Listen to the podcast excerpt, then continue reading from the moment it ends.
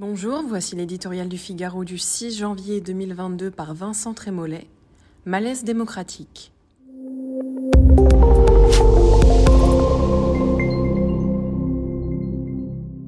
En 2022, Emmanuel Macron veut-il pour la France un scénario américain?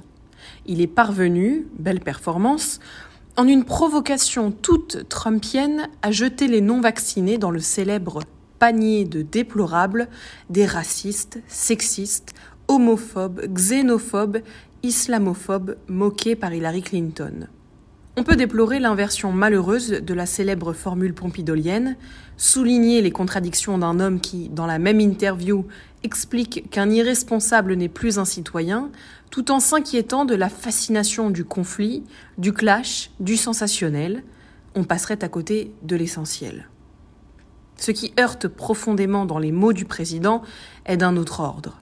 Cette mise à l'index publique et humiliante d'une catégorie de Français qui n'enfreignent aucune loi, Macron lui-même a établi le dogme de la liberté vaccinale, par celui qui est censé les représenter tous, l'insistance mise par ses ministres et le premier d'entre eux à cibler les non-vaccinés n'est pas seulement disproportionnée, elle est profondément délétère.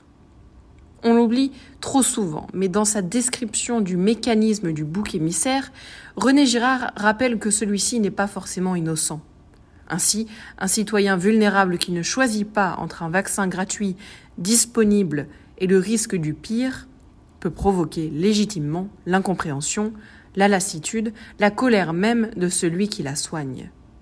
Faut-il en faire la cause de tous nos maux? Un seul d'entre eux est responsable de tout, écrit René Girard. En lui, la souillure qui les contamine tous.